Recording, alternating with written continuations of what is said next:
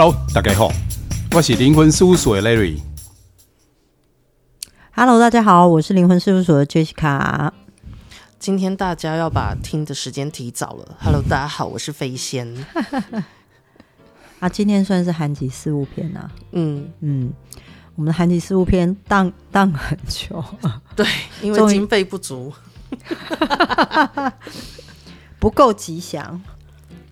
我先首先先跟大家讲新年快乐，因为刚好跨年了嘛。对，而且你讲这句话的时候戴眼镜，结果那个眼镜卡在鼻孔上，老花眼镜要重新配了，什么时候可以夹在鼻梁上就好了。对，而且讲这句话的时候，可能已经到一月中了。为什么？嗯，之后因为放这个时间啊，前面还有啊。哎、欸，我们这次过年要不要做过年节目啊？没关系，再说吧。天哪！哎、欸，过年超无聊的，不听 Podcast 要干嘛？不是，是最主要是我们主题。我刚发现我们已经讲了一百七八十集了。哇，你话好多哦！托你的福，好说。因为讲一百一百七八十集的时候啊，七八十集要讲快慢一点。你难，你很难再有新的话题出来了。嗯，对，真的，我们因为那个共鸣啊。嗯，你要有那个共鸣出来，或者是有人问问题的时候，我们突然间有一些其他的想法，嗯，不然真的很难有新的主题出来。灵魂事务所蛮难搞的，就是第一要 feel，第二要时间，第三 要有梗。OK，好，嗯，所以这一次那我们今天聊的是什么？嗯，我们这一次就是我跟飞仙那时候谈的，说就是有人类图的许愿池。嗯，因为很多人要学人类图啊，就是。希望能够透过用聆听的方式去学习嘛，说白了就是我可以直接学习，我不用去，嗯，马上就直接入坑那种，马上去上课啊或者什么，因为我根本搞不清楚我到底会不会喜欢这个东西。嗯，所以那时候我跟飞燕讲，就是飞燕说，哎，这很简单啊，随便说说就是 OK 啦，这有什么好难的？这个大家不是看一看就懂了。我就跟他说，其实不懂。所以我们就开了这个许愿池，对，他以为别人都懂，你看他多人缘呐、啊，讲的多对啊，是啊，都没人理我、啊。对啊，后来飞仙现在那个工作坊越开越多了嘛，你什么心都开了一轮。跟你的，我跟你的工作坊，对对对，okay、我们都已经行名行星联名款了。呀，但是没有 Larry，耶、yeah，我有啊，哪一个？我当小帮手啊，啊对，负责剪接啊，哎、欸，我工程哎、欸。没有，我们没有要剪接，我们现场。摄影师是工程的、欸哦，是不是？对对，就是喊卡梅卡梅拉的那个嘛。哎、欸，可是其实我们每支影片都是赖瑞，然后我那时候我们那时候都问赖瑞说、嗯：“啊，不就整个 hold 出去就好了嘛？”就赖瑞都会说：“不行，他要检查一下。”所以他是整个就是很耗时间在那边帮我们弄好一个影片。他说他要剪个鼻毛，剪个脚趾甲。我是顾那个品质跟那个美感、啊。我觉得这看的人的话，就听声音嘛，嗯，跟视觉啊，就这两个点。哎、欸，可是美感这个部分，如果是我本人在上面，你会帮我修成比较瘦吗？你不胖啊。但是 OK，好会聊哦，这怎么录？聊真是啊。而且你要知道，你拍起来其实。看起来是不好看的，大家就知道。问题是，你本人超你本人超好看的，你才你是完全不上相啊！可是你从来没有正眼看过我啊！不 是，就是尽量眼神。你美颜射人，我没办法睁眼看你，哎、我眼睛会瞎掉。啊！天啊！哎、欸，其实灵魂事务所是蛮二爻的一个圈圈的。嗯，对啊，嗯，你看思思都很难进得来，思思一直被我们踢在旁边，然后就是说宝宝心里苦，宝宝不舒服。我们都会趁他上班的时候聚会啊，对啊，或者是趁他上班的时候我们去唱歌。然后他说他有空的时候，我们都说没空。对啊，然后他吃东西的时候，我们就故意点海鲜，因为他会过敏。啊，我发现蛮多人去填填这个表单的，嗯嗯嗯。然后首先就是第一个啊，我觉得蛮特别，就是无内在权威这件事情。嗯，无内在权威是投射者专属的权威啊。然后有时候之前我们在教的时候，会跟反应者扯在一起。有些人会说，是不是投射者的无内在跟反应者的无内在权威二十八天是一样的？这是最容易有的误区。没有，现在我先厘清一下。嗯，开始回答问题了吗？所以这个问题是。因为你直接聊上去，大家搞不清楚是问题的开始还是只是聊天。哦，刚刚就是一个编辑突然就滑进去，对不对？三二一，Action！就是有一位听众朋友呢，叫做五五小姐。哦，五五小姐，五五小姐想知道她的无内在权威该如何选择，该如何抉择、嗯、做决定啊？嗯，你要先讲吗？你有想先讲吗？我，嗯嗯，无内在其实我觉得空白中心相对多的，就是你的图打开来，你的空白中心好几个，嗯，无论你是不是无内在权威，空白中心多的人，其实都比较容易受到环境的影响。嗯，很多人就是他是空白中心相对多的人，他会跟我说，我是不是高敏感型的人？可是其实我觉得赖瑞他也是空白中心很少的，他也没有很多。可是我觉得他对环境中的敏感度也是蛮高的。嗯、对，我常过敏。说冷热的那个部分，你说人的人情冷暖，还是说哪个人呢？天气的冷热。我鼻水流的可多了，最近。所以无内在权威啊，很多投射者就会跟我讲说，我应该怎么用我那个权威。可是，呃，以无内在权威的用法，就是其实你要找一个你舒服的环境嘛，你要跟人家跟你信任的人聊。那他就说，那是我私密的事，我怎么跟信任人聊呢？所以他没有信任的人，嗯，换个方式说，或他其实就是很尴尬这件事情，我就是不想跟人家讲。到底是有多私密，会不好意思跟别人讲？我想知道到底私密的程度。你现在讲反应者吗？没有，我们讲我内在权威，投射投射者，对、嗯、，OK。你看，他还是容易跟那个反应者扯在一起啊。对，但是我觉得，因为无内在权威的投射者相对的空白能量中心是多的，嗯嗯，他对于周边的环境是比较敏感的。所以，如果他没有找到一个信任的人，或是完全聆听的人，他很容易被拉走。嗯，他认为，哎，你说的有道理，你说的是对耶。不管是不是头脑型的投射者，我觉得相对都容易被影响。你说容易自己的想法被拉走，对，而且容易感受到别人的状态，也容易被拉走。嗯，从内在到外在都一样。所以，我觉得那个信任跟愿意聆听，对于无内在权威的投射者来讲是重要的。对啊。重点是他找到他，如果真的能够信任的人，他到底要找多少个？他讲完之后，他才能够下决定呢？我觉得他观察得出来，因为投射者的最专长的地方就是他可以，呃，比较容易的看清一个人，知道这个人的状态，辨识人嘛，他有辨识人的能力。对，现在无内在权威是帮自己做决定嘛？嗯，所以他，所以他可以比较容易找到这样的人哦，他可以感觉到这样的人的存在。不像我们都要试试看，聊聊看才知道这个人是不是。哦，听听看，聊聊看。嗯，可能对于无内在权威的投射者来讲，嗯，他这一段可以省略掉，或者是可以简短。哦，你是说找信任的人对来说是不难的？嗯，因为他比较容易感受到这个人是不是聆听。嗯，这个人是不是比较不会给那么多的意见，或者是我可以跟他比较融合的状态。我不知道哎、欸，我有时候觉得自己。要做决定，那个当下其实不要说无内在，我嗯都会考虑比较久。人啊，因为比较难用一个客观的决定跟想法去决定自己的决定，是吗？你觉得呢？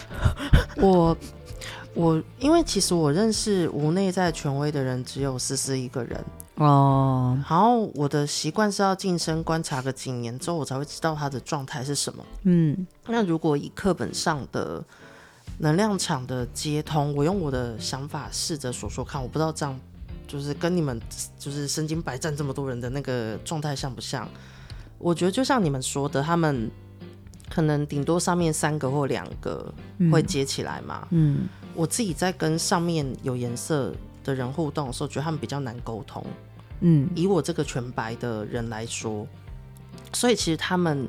有几种阶段，譬如说，他现在是这件事情刚开始发生的时候，那他可能需要去调理他的那个逻辑，或是消化这个资讯的时候，他在讲的过程可能比较容易受人影响，就是因为毕竟下面都白的，他容易受到周围的人的影响。嗯哼。可是当他在跟比较多人讲过了之后，我觉得那个状态的雏形已经建立了，他的那个对于这件事情的。想法已经慢慢顺了那个逻辑，或者是他的条理了之后，嗯、这个阶段的他可能就比较难被影响。嗯，那这个过程应该就是你们所谓的他在做决定的过程。所以我个人觉得，跟无内在权威投射者互动的时候，是要看这件事情是一开始的时候，还是是他已经顺完这个调理一段时间的时候。嗯，可是不管怎样，我觉得无内在权威辛苦的地方是在于他没有电池，还有关于在这个社会上，就是毕竟我们是一个薪水、金钱、权力游戏的一个社会阶级。这中间所有相关的能量中心，他们全部都没有。嗯，所以即使他们拥有自己的主见跟想法的时候，他们对于生生活周遭的很多事情是无能为力的。我觉得他没有办法真的能够影响太多，必须要等到看见他的呃能力的人去邀请他，他才有办法展现他的才华。所以他们其实，在等待过程中，我觉得反而是非常辛苦，因为他们等于一个能量，就是相关社会阶级能量都没有，那些都就是都没有的时候，不容易，我觉得很辛苦。嗯、我讲我观察的一个点哦，嗯，大部分来讲的话，他们要么就头脑跟逻辑都有定义，嗯嗯，不然就是逻辑跟喉咙那边有定义，或是哦，或是也有三个的，对不对？对，有三个的。很多时候，我们可能看到我我讲我个人的观察，嗯，很多时候他们好像很动脑的、很逻辑性的在跟我们在做对谈，在做交流，但是可以感受到他们在交流的时候，一个状态是他们是用身体在感受这个能量场跟周围的这个氛围，其实就是除了你刚刚讲的那个头脑的部分以外，他们也用内在的那个能量在做一个整合，嗯，所以变成我的内外在整合，外的指的是脑袋逻辑。内是内在能量的那个感受整合，所以他们常常有我有观察到，他们有一些用语是说，呃嗯，他们有这个停顿，除了在脑袋整合以外，我觉得这个停顿是内在的能量在做一个流动，在一个流动上面，然后他在等待内在流动跟脑袋彼此之间的一个融合的状态，然后达到一个最佳状态，他们就慢慢就会了解、明白、知道清楚。这是我个人有观察到的一个部分，我觉得蛮像思思平常的状态，就像他在纠结要不要吃海鲜的时候，嗯、我们还是会照点，然后他就会碎念说：“可是我会过敏呢。”然后但是他还是不会管我们，他就是吃别的，嗯的那个，我觉得蛮像的，嗯嗯，他就整合他自己，嗯，对。不过我今天透过那个飞仙讲的跟赖瑞讲的，嗯，我我好像突然想通了一些事。因为我之前在教课的时候，我都会觉得说，他要跟别人聊，然后他还不断的跟人家聊，然后思思就跟我说，你要达到一个身口意合一的状态。虽然他是开玩笑，他就是说，他嘴巴说出来的方式，因为说出来了嘛，然后他会听到自己说的，我想要做什么，然后，然后他就自己会感受说，那我我听到这个，那我的内在感受，我想不想做？就是我当我说出来的话，嗯、我想要，比如说我想要当人类图的分析师，然后被我耳朵听到，然后我内在要感受，我就跟他说：“为什么你内在要感受？”他说：“因为那可能是我头脑说出来的话，那个感受是我要去消化，我要做分析师这件事情，我是否我自己的身体是认同的？”然后在他讲这段话的时候，其实在在我教人类图没有很久的时候。那时候我还不能不太能理解他在说什么，可是我现在慢慢觉得好像理解一些事，可是我没有沉淀下来落实成文字，所以反而透过你们说的赖瑞刚刚说的，比如说你说他的头脑会思考，但身体要感受，所以他会嗯啊顿的一下，然后思思，然后飞仙说的，他透过不断跟人家聊，然后去他的头脑消化，他的头嗯逻辑去整合。或者是他头部中心，就头部中心有颜色跟逻辑，他整合成他能消化的资讯之后，自己再去感受看看他自己要不要做这件事。我感觉还有一个更在意的部分是，嗯，我的那个感受跟我嘴巴讲出来，嘴巴讲出来通过逻辑跟嗯脑袋讲出来的时候的那个词汇用语，是不是真的能够百分之九十、百分之百的去把我那个感受。用对的词汇去把它给说出来，嗯嗯，如果有说出来的时候，那个对的感觉，我会觉得哦，对，就是这样子。如果不对的话，他在这慢慢去抓，抓一个可以对应的、可以契合的、可以跟我那个感受相对应的话语，我那个才有办法整合起来，好像有这个过程在里面。所以我，我我想请问你们两位，你们两个不是无内在权威的，然后你们两个都是生产者，都是情绪权威。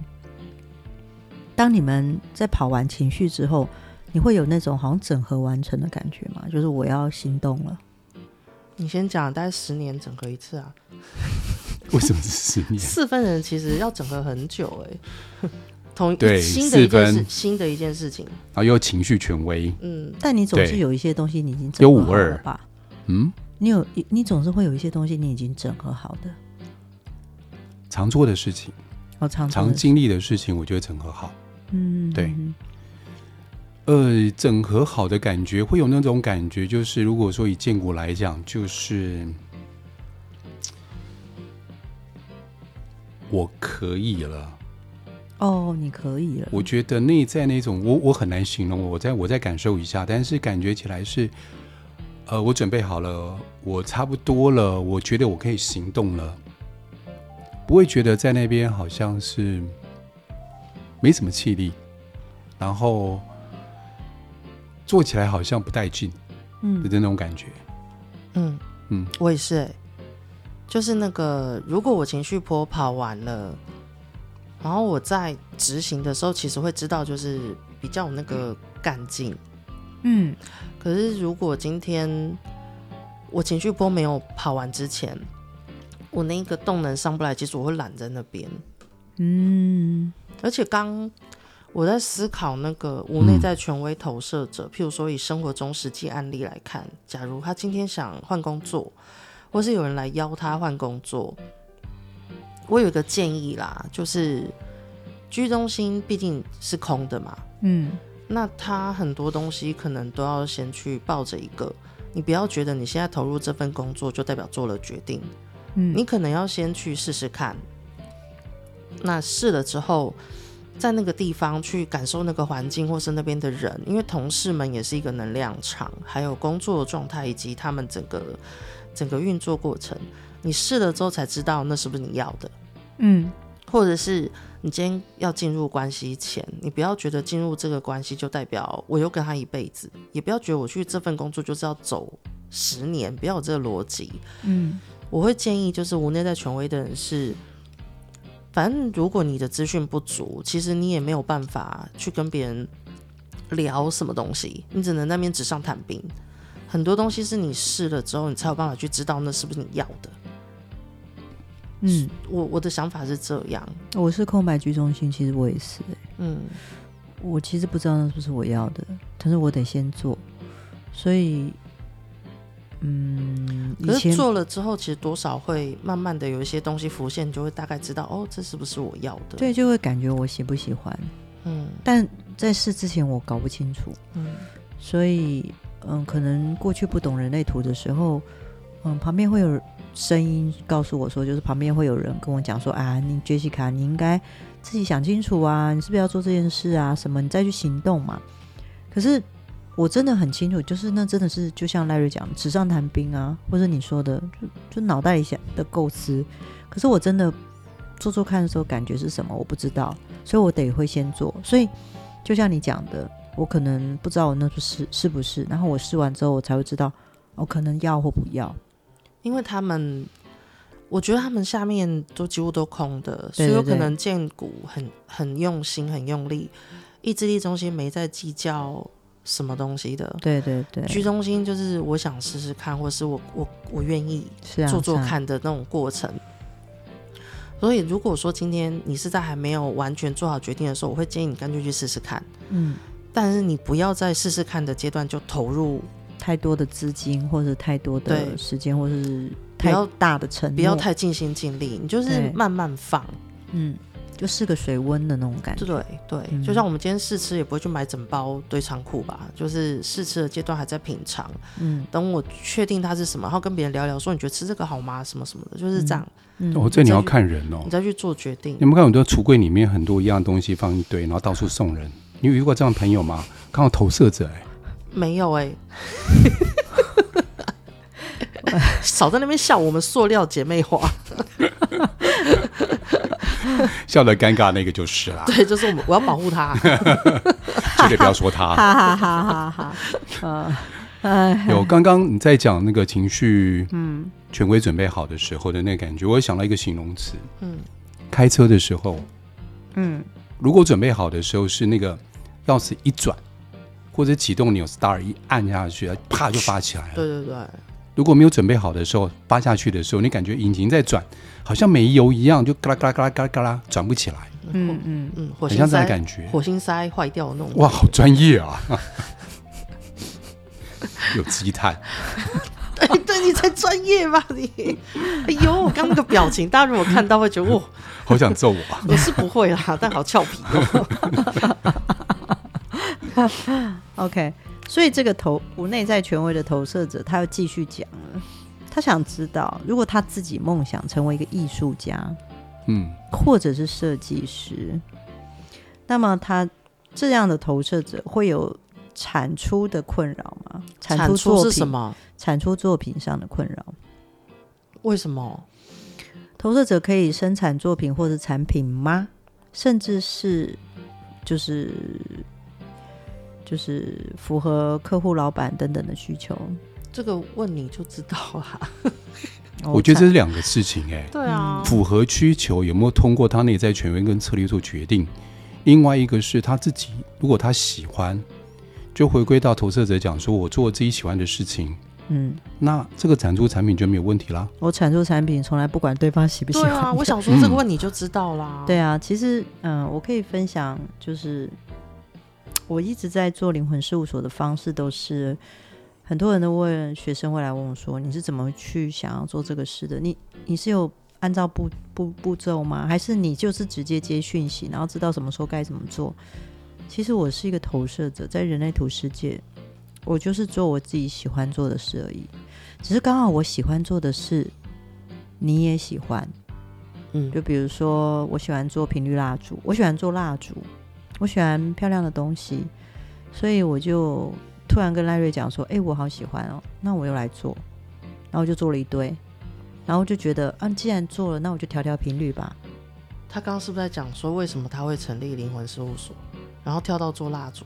没有，就是说为什么我会做，我会在灵魂事务所做成这样，然后大家就觉得我可能有一个目标，或是有一个阶段性的什么。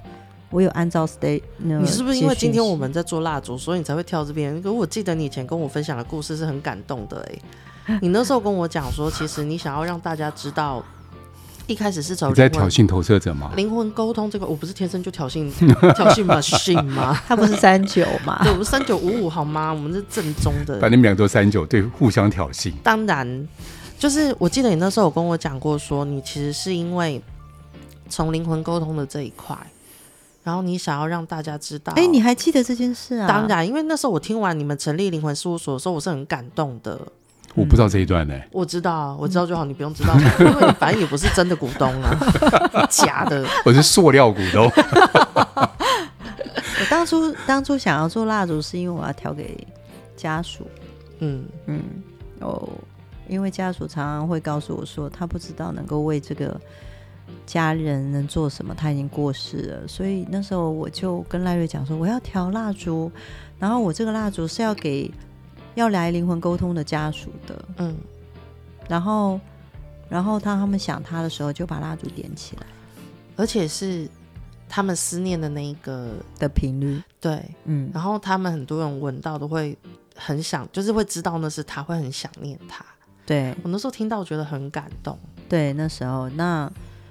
当初做灵魂沟通，这个本来是要让家属可以拿回去的蜡烛，就是有一个家属告诉我说，这样子会不会点了之后，对家属来说是个执念，对灵魂来说也是个执念。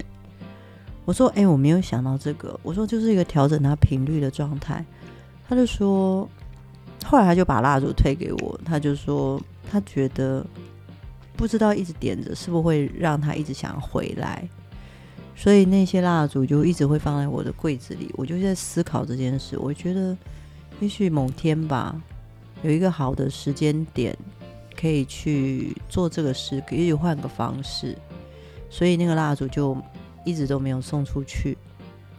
后来灵魂宿舍就是变成调其他的频率的蜡烛了，财富啊、感情啊这些，对啊。嗯、所以这位投射者问：投射者可以生产作品或产品吗？当然可以啊。你重点是你喜不喜欢？你要知道，身为一个投射者，不管做任何事情，里面必须是你先喜欢先，然后其他的别人的需求为其次。如果有你喜欢部分，又有别人能够满足其他人需求，诶，这刚刚好。如果没有也没关系，最重要是你喜欢。对啊，是。所以，Jessica，你最近喜欢什么呢？做蜡烛。对啊，我最近就是过年，我赶了一，我在赶一批蜡烛，但是我觉得很开心，因为做蜡烛，我可以设计我觉得很漂亮的样子，我可以按照我要的方式啊，然后我可以 叫我的朋友来，比如说飞仙，请问小塞鼠，你有什么意见吗？大家应该看赖瑞，他在我面前装出小塞鼠的样子。对啊，就是像有时候我要做蜡烛的时候，我就叫飞仙来跟我讲，我们就两个就可以聊聊天嘛，顺便来录一下 podcast。嗯哼，嗯，这就是当然你可以做出你任何想要做的事，Don't worry。嗯，然后至于就是他有另外一个问题是跟别人合作了，对吧？嗯嗯嗯嗯嗯，那个的话其实就要跑策略权威了。嗯嗯。投射者跟其他人合作，其实不是单纯你就等人家来邀请你啊。你可以发问，就说：“哎，你想要跟我一起吗？”当然，你的发问的这个对方有可能是投射者，他等你邀请，你发问就对他来说是一个邀请。生产者他就是跑他的权威啊，比如说情绪权威，或他是个荐骨权威，当下他看看他有没有回应嘛。接下来就是显示者啊。其实我觉得显示者就是一个，你可以跟他讲一些状况，他自己做决定，要不要跟你来做嘛？反正他要做，他就会来；他不会做，不要做，他也会跟你讲。我觉得这样子最好，就不勉强。反正重点是你自己喜不喜欢这个部分。嗯。所以我们要录下一题吗？好，下一集再录。所以我们要卡在下一集，OK？就这题只回答了一题哦。对啊，一题就讲蛮多的。好，这样可以录七七四十九集啊。录到我又回来一次了，好烦哦！哎、欸，我又来喽！哎、欸，我又走喽！好，那我们下次见喽，拜拜。好，拜拜。